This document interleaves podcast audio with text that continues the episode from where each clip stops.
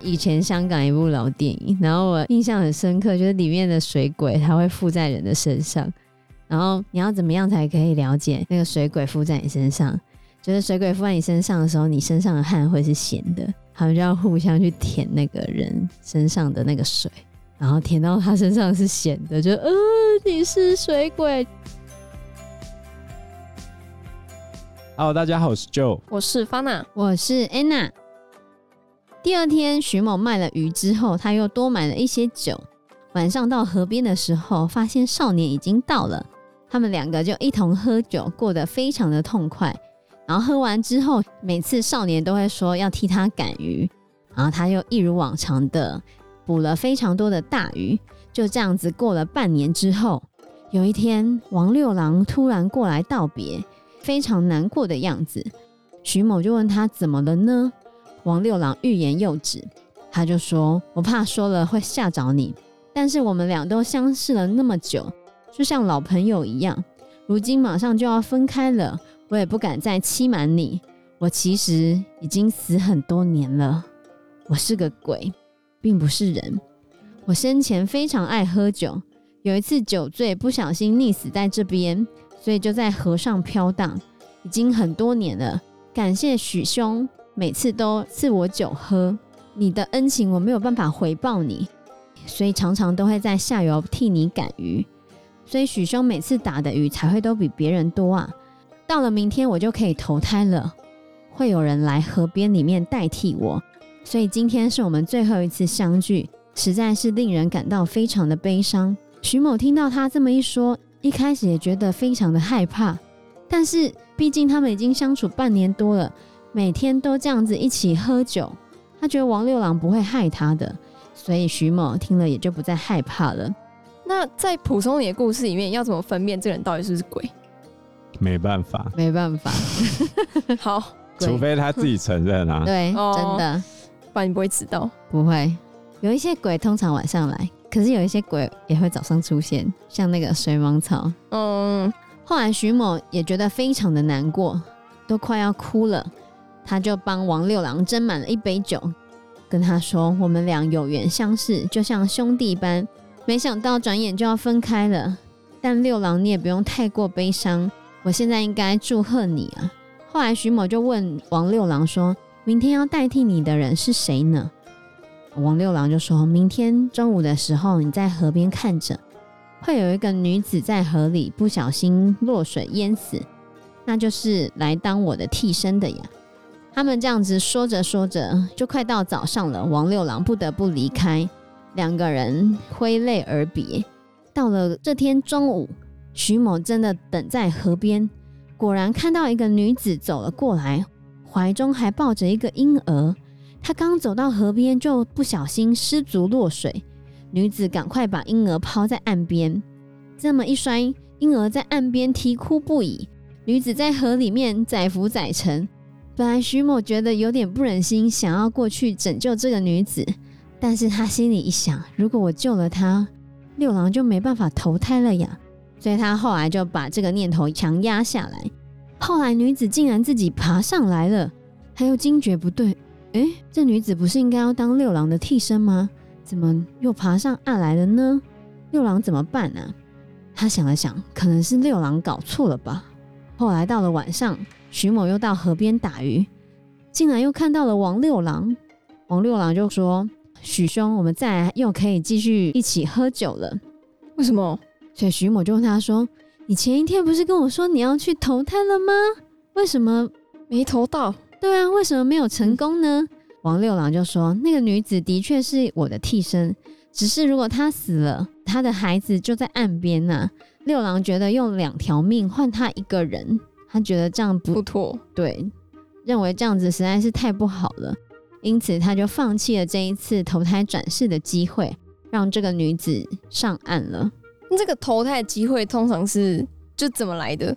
怎么来的？他会先知道他自己要在哪一天投胎。”可能就是冤死了之后，你要等待一个时机，等待下一个人他必须死在这个地方的时候，你就可以抓他，他会自己知道，或者是可能会有阴间的鬼通知他。对对对对对，就他们会知道可以找什么人，可以把他弄死。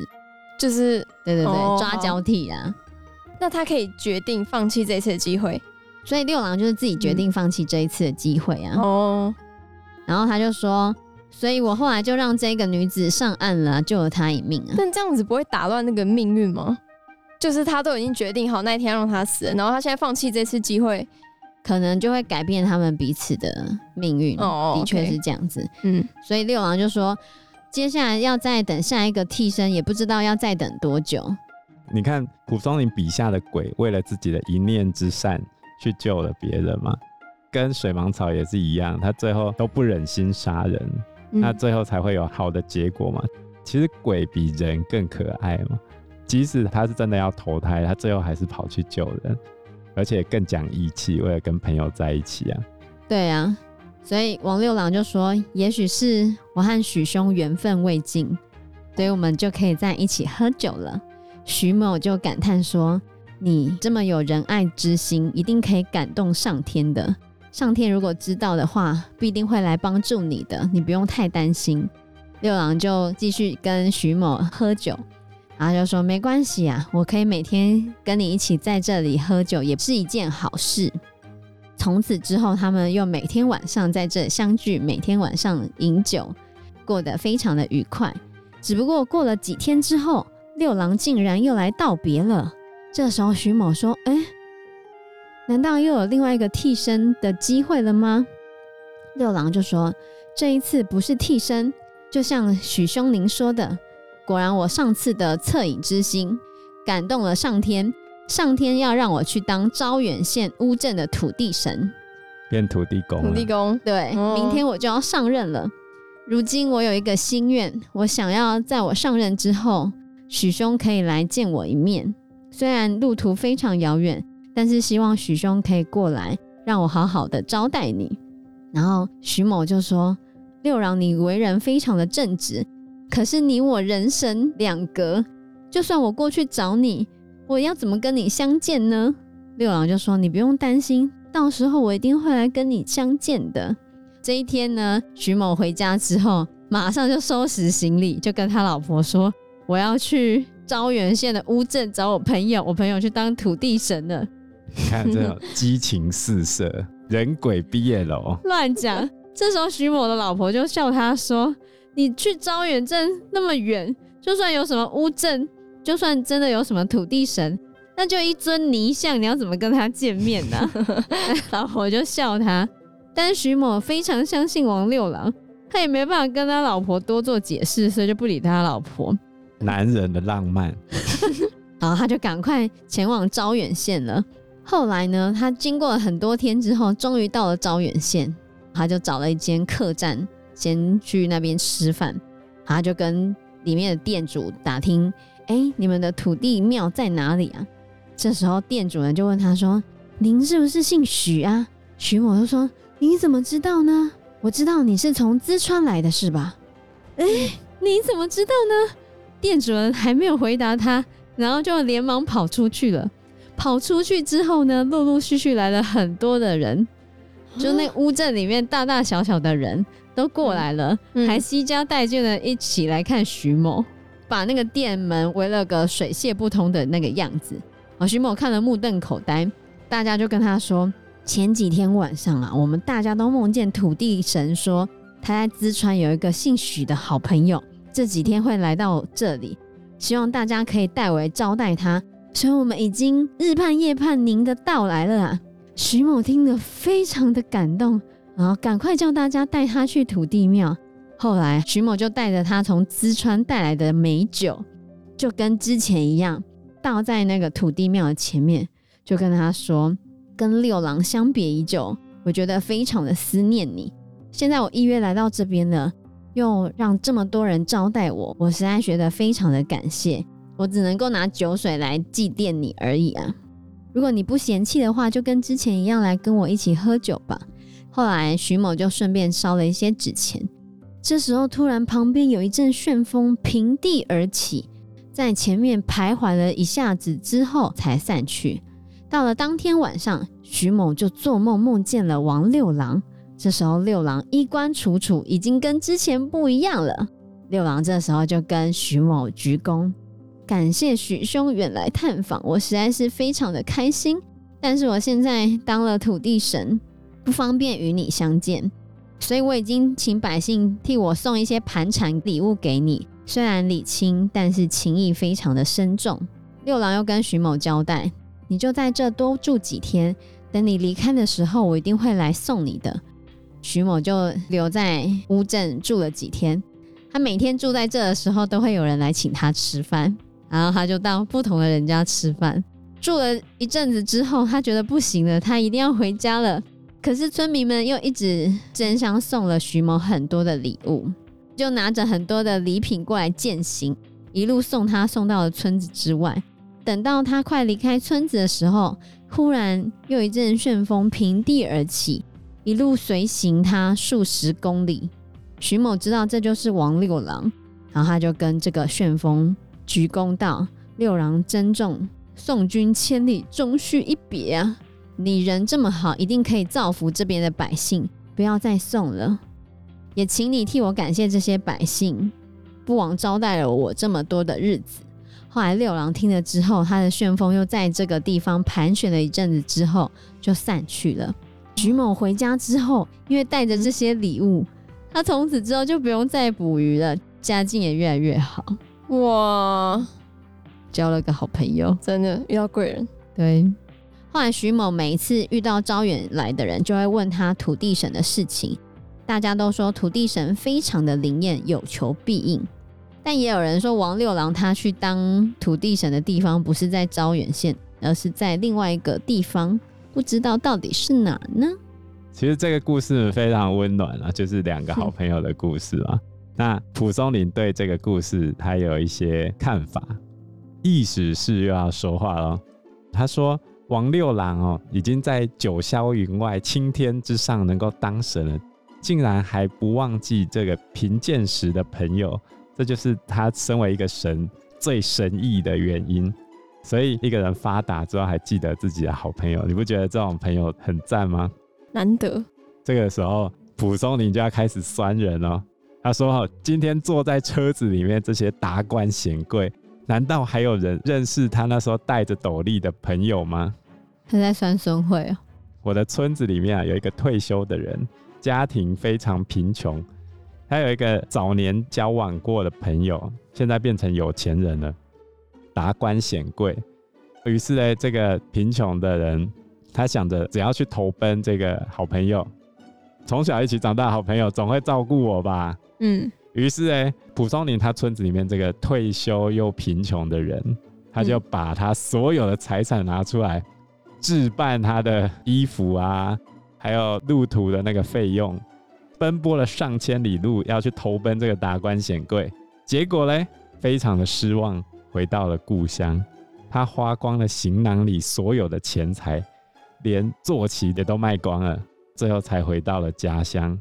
蒲松龄的重点就是你不要忘记贫穷时的朋友嘛。嗯，那像我们一般民间信仰讲到抓交替，你都会想到很可怕，可能会死人之类的事情。嗯，其实也有一些人对于这个事情有灵异的经验，比如说在 PTT 的 Marvel 版，也有一个版友分享了一个大豹溪的故事。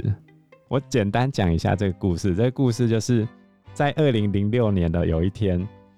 他的朋友约他礼拜六要去大豹溪玩。嗯、大豹溪你知道吗？不知道。大豹溪就是每次只要那个北部有人淹死，那个地方就大豹溪。大豹溪很常发生有人溺死的事件，呵呵就在三峡这个地方。然后这个版友嘞，他就是礼拜六要去大豹溪玩嘛。嗯。于是他清晨就骑着车要去载他女朋友。然后就在他女朋友的楼下趴在自己的机车上，因为早上很早，很早，然后就趴着就睡着了。睡着之后，突然哦，就有人拍他肩膀，拍了一下，然后他吓了一跳，嗯、眼前看到一个阿婆，那阿婆穿着看起来很像一个游民，破破烂烂的，就有点脏脏的。嗯，这时候阿婆就拿了一个包子要给他吃，然后他看着那个包子有点脏脏的，他就不太敢吃。然后说不要不要不要不要阿婆就跟他讲话，他说：“少年呢，你在这边干嘛？”那个板友就回他说：“我在等朋友，等一下会下来。”阿婆就说：“人啊，总是会走的，这是自然会发生的事情，不要太悲伤。”然后板友听不太懂阿婆讲什么话嘛，他就敷衍阿婆几句，想让阿婆赶快走。听到这个应该吓死了吧？其实有点含糊啊，阿婆讲话有点含糊。后来他就接到一通电话，是他同事打过来的，同事就跟他讲说：“哦，我今天不太想去玩水，在下毛毛雨，今天可能会下雨。”板友就回他说：“我这边也在下毛毛雨哦。”不然你就说你不要去好了，你打电话跟主办的那个课长说不要去，然后他同事就问他说：“那你现在有要去吗？”板友就回他说：“如果天气一直在下毛毛雨，我就不去了。”他的同事就说：“那这样我也不去了。”结果呢，早上的时候天气慢慢变好嘛，他就想说可以去玩水烤肉了。于是哎，他后来还是去大报溪了。大报溪那边，如果你有去过的话，就是在一条桥的下面那边可以玩水。然后他到的时候，就发现所有人都不在那里，他就打电话给他课长，就问课长说：“你们在哪边玩水啊？”然后课长就跟他讲：“你不用来了，他的那个朋友同事已经死了。”可是他不是跟他说他们要去玩水吗？他后来有去，反正有他就觉得他们在开玩笑。就继续往上骑，结果往上骑的路上就看到一台救护车反方向经过，然后他就打电话给科长，他就说：“你刚才讲是真的，你不要开玩笑。”嗯，就是真的。然后事情是这样哦，他的同事本来不是说他不去吗？嗯，其他人都不知道他同事要不去哦，反正他就是还是去玩了。结果刚开始要起火烤肉的时候，他就说要不要去玩水。其他的同事就说：“等一下，我们先起火烤肉再去玩嘛。”结果那个同事就自己跑去玩，就溺水了。救生员有看到要跳下去救他的时候，结果救生员跳下去的时候受伤，其他同事也跳下去救他，差一点溺死，就没有救到。重点是这个溺死的朋友，他之前是海巡的，很会游泳，但还是溺死了。对啊，结果就死掉了。被抓交替，重点是阿婆啊，他后来晚上回家的时候，就想到这阿婆说的事情。人总是会死啊，对吧？不要太难过。阿婆可能只是随口说说啦，太刚好了吧？他已经知道什么？有一些科学的角度在讲说，夏天为什么会容易溺水。嗯、就是因为很多人可能去那边兴致一来就想要玩水，就没有穿着泳衣，或者是没有热身，或者是寻求刺激呢，就跳到水里面。但是大家就没有办法预测水底下会是什么东西。大约有九成溺毙的民众是穿着长裤下水的，然后湿掉的裤子会变得非常的沉重，抓着你的双脚，会让你的行动力大幅的下降。再加上你如果真的惊慌失措的时候挣扎，然后会让你的肌肉收缩、身体僵硬，就会在人家救你之前的体力就先耗尽了，然后就会沉入水中。而且男性的溺水的比例远高于女性哦，比例大概是十四比一。因为女生根本就不会下水啊。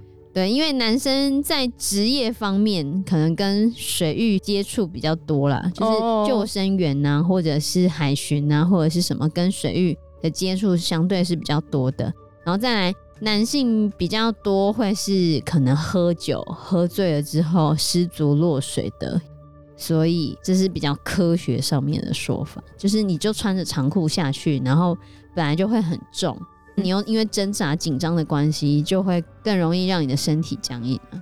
有可能啦，就是比如说你现在掉到溪水里面，然后里面有水草，然后就绊住你的脚，然后你一紧张又僵硬，然后又抽筋，就觉得有人在拉你。对啊，而且很多台湾的溪流都是那种很危险的水域啊，然后那些水域都会在岸边立警示牌。可是其实你会发现，很多立警示牌的地方，很多人都去烤肉。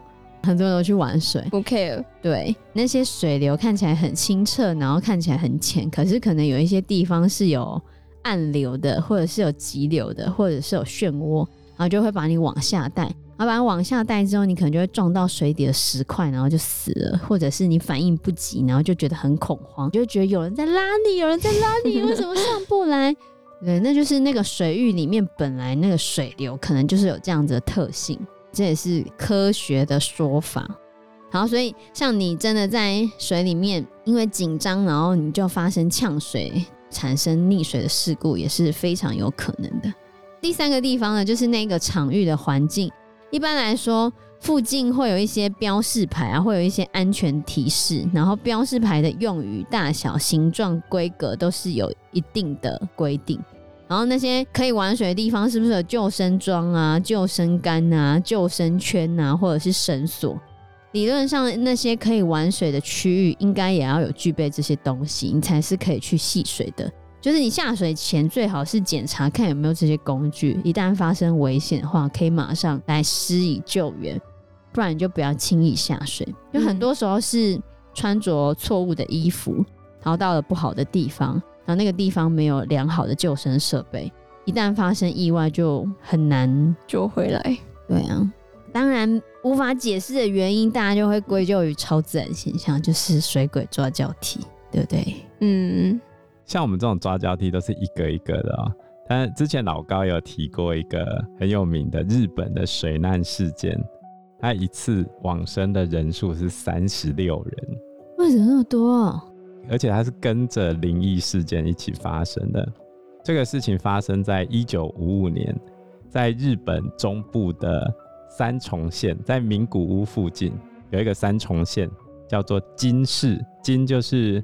津津有味的那个津，嗯，金市这边有一个学校叫做桥北中学，桥就是独木桥的桥啊。他们每年夏天都会举办游泳训练，距离学校不远的地方有一个海岸，可以做训练场地，他们就会到那个地方去。那这个海岸叫中和园海岸。中和园海岸之前曾经在第二次世界大战后期的时候被美军轰炸，在海滩那个地方。炸死了两百五十个人左右。据说幸存的人曾经想要试图在海滩上去火化这些遗体，然后来不及就把这些尸体给埋下去了。所以可以说，这个海滩其实曾经是个坟墓。哎呀，这个灵异点在哪里？根据历史记载，当初它被空袭的时间点是一九四五年的七月二十八日。那桥北中学水难事件。发生的时间点是在一九五五年，十年过后的七月二十八日，刚刚好十年。对，而且在这一起桥北中学死掉三十六人的水难事件之前的前四年，也就是一九五一年的七月二十九日，有一个小学的三年级生有在这个海滩上面玩球，在丢球，然后他球不小心掉到旁边的海那边浅海的部分。然后他去捡球的时候就溺死了，七月二十九日啊。后来呢，事情发生的经过是这样：一九五五年的夏天，桥北中学还是在这个中和园海岸游泳训练，然后训练从七月十八号到七月二十八日结束，总共十一天。然后男女生总共有六百六十个人要去训练，所以学校就把学生分成好几组。男女生先分开，然后懂游泳的、不懂游泳的再拆开，都有老师哦。然后问题就发生在七月二十八日，当天有两百个女学生出席游泳训练，大家都不太会游泳，所以有很多老师跟游泳队的成员就在旁边保护学生。结果七月二十八日当天早上的十点过后，他们在距离海岸差不多五十公尺的海域游泳，那是有围起来的哦。结果刚开始训练两到五分钟，所以也没有体力的问题。突然呢，平静的海面变得非常奇怪，整整一百个学生手脚活动出现困难。大家都是同时，而且一起溺水，甚至连在场的游泳社的成员，还有女老师都一起溺水。问题就是这一百个人大多数都不会游泳啊，所以全部乱成一团。然后海岸上所有会游泳的老师、学生，甚至连校长都想要冲进去救这些溺水的人。然后当下也立刻找医院啊、其他市民来呼救。最后除了医生跟护士，当地的警察、路上的自卫队，还有公务人员全部都出来支援哦。还有四名当地的船夫撑着船来救学生，结果这一百个女学生里面有四十九人失去意识，被送到当地的医院急救，然后总共死掉三十六个人，不是船难哦。结果一次死了几十个人，活着回来的老师跟学生啊，就讲，原本他们脚是踩得到沙子哦，突然觉得脚底的沙在移动，在移动的沙子吸着我的脚，让我没办法走。还有女学生讲说，当时候她的脚被水流抓住，想动都动不了，被拉得差一点倒下来。其中一个会游泳的女学生说，她会游泳，但是这一次连逃走的机会都没有，大浪一直涌过来，直接被水流冲走。其中有一个女学生哦，叫做梅川红子，她在事发八年之后才公开了这一段记录。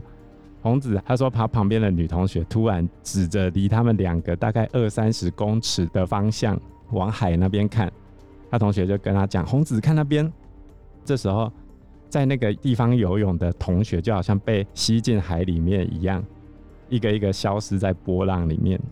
这时候，他除了看到波浪之外，他还看到几十个戴着湿透的防空头巾的女生，向着他的方向这样游过来。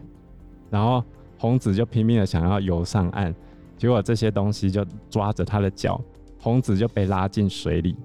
在他快要晕过去的那一瞬间，在他的面前浮现了一个面色极度苍白、戴着防空头巾的女人，然后她就晕倒了。孔子后来有被救活吗？嗯，据说他在住院期间，他都会一直重复说：“亡灵要过来，亡灵要过来了。”有点像中邪那样吗？对对对，他觉得那个靠近他的绝对不是人这样子。虽然只有他这样讲，但是其实他的讲法引起热烈的讨论，为这一起事件引申了很多灵异的传闻啊。嗯，那也有人用科学的方式去解释，有可能是离岸流啊、裂流啊，或者是一些海滩上面的震动现象造成的结果。但总而言之。这是日本近代发生最严重的一场水难，而且不是沉船发生的。我又想到那个以前有那个香港的那个水鬼的电影，那让我印象很深刻。很可怕吗？很晚了，不会啊，就是那个水鬼就是鬼抓人啊，就是以前香港一部老电影，然后我印象很深刻，就是里面的水鬼它会附在人的身上，然后你要怎么样才可以了解那个水鬼附在你身上？就是水鬼附在你身上的时候，你身上的汗会是咸的，他们就要互相去舔那个人身上的那个水，然后舔到他身上是咸的，就呃你是水鬼，你被水鬼附身了。然后所有人几乎都被水鬼附身，然后他们后来好不容易终于把水鬼炸掉了，以为水鬼已经死掉了，就最后水鬼还是附在那个男主角身上，然后就完结篇了。然后我那时候看完就觉得。啊！为什么到最后我以为已经死了，因为前面已经死了一大票人，你知道吗？嗯，结果那水鬼竟然还没死，还附身到男主角身上，是在演什么？就这样，天哪！所以夏天要到了，大家到水边玩水的时候，还是要特别注意安全哦，务必小心。对，可能没有像王六郎这样子的好水鬼。是。好，那我们这一集节目就到这个地方喽。谢谢大家，谢谢大家，拜拜，拜拜。